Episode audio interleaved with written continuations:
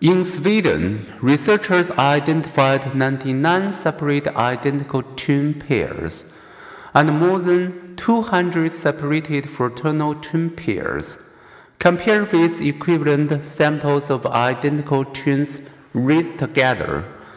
The separated identical twins have somewhat less identical personalities.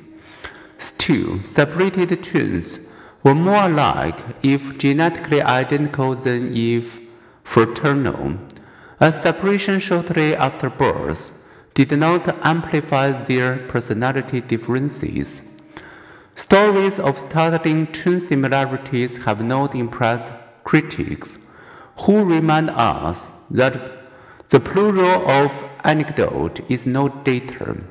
They have noticed that if only two strangers were to spend nights comparing their behaviors and life hist histories. They would probably discover many coincidental similarities.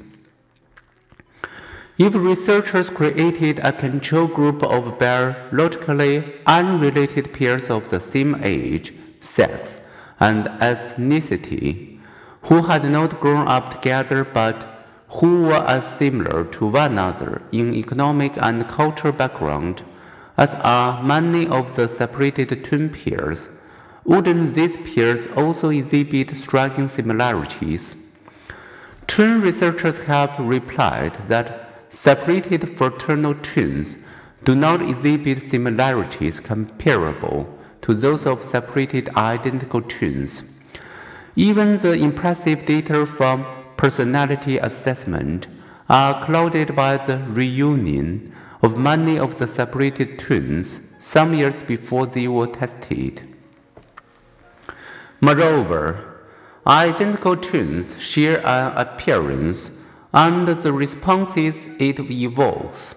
Adoption agencies also tend to place separated twins in similar homes. Despite this criticism, the striking twin study result helped shift scientific thinking toward a greater appreciation of genetic influences.